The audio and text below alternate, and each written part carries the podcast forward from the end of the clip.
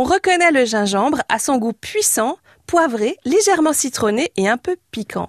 Alors ce gingembre, on le trouve sous différentes formes.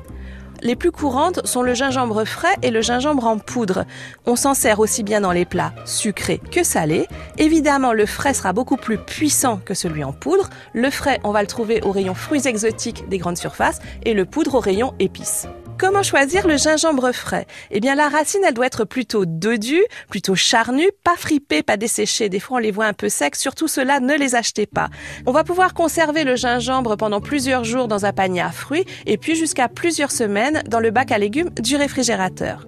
Pour le cuisiner, il faut d'abord le peler à l'aide d'un économe et ensuite deux possibilités. Soit vous le râpez si vous l'utilisez cru pour parfumer une salade par exemple, soit vous le coupez plus grossièrement si vous l'utilisez cuit.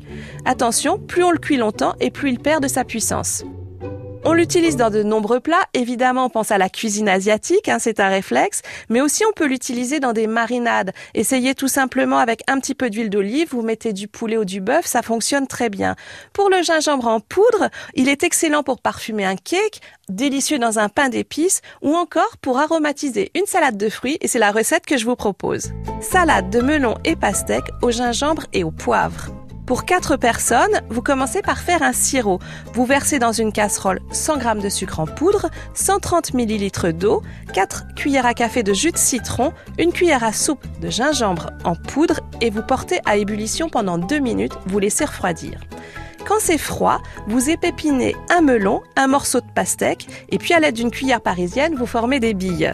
Vous mettez tout cela dans un saladier, vous arrosez avec le sirop refroidi, vous poivrez légèrement, vous mélangez et vous entreposez au réfrigérateur pour au moins deux heures. Cette salade de fruits épicés est très rafraîchissante et très désaltérante, et vous pouvez la servir aussi bien en entrée qu'en dessert. Le marché d'Anne la Taillade. À podcaster sur FranceBleu.fr.